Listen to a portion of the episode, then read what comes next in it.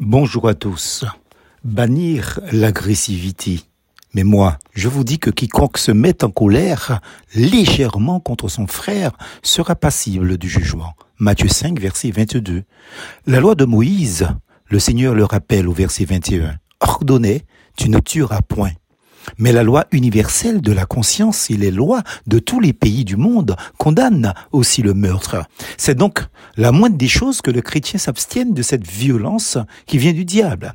Il ne fait que se plier à la règle générale et éviter la peine très grave, voire capitale, prévue pour les crimes. Puis le Seigneur, roi sur ces sujets, leur demande de faire une chose quasi impossible pour l'homme naturel.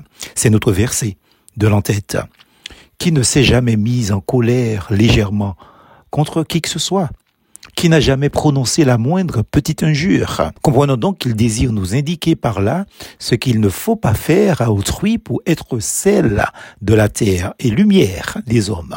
Au sens propre du terme, tuer quelqu'un, au verset 21, c'est rompre par la violence et d'une manière définitive toute possibilité de relation avec cette personne. Rapportons cela à notre comportement vis-à-vis d'autrui.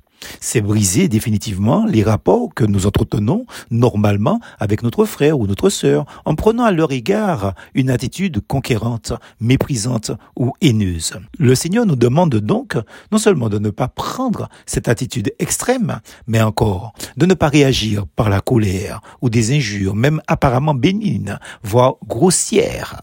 Ne pas obéir en cela au Seigneur nous empêchera d'être sel et lumière et manifestera de notre part un esprit de jugement ou de supériorité qui ne convient pas à quelqu'un qui se dit sujet d'un roi débonnaire ou enfant de Dieu.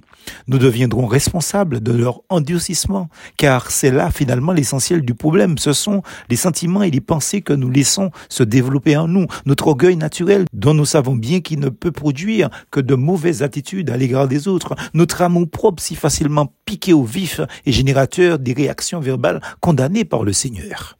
Pour plaire à notre roi, aimons notre prochain comme lui nous aime, sans calcul ni arrière-pensée. Plus force en Jésus.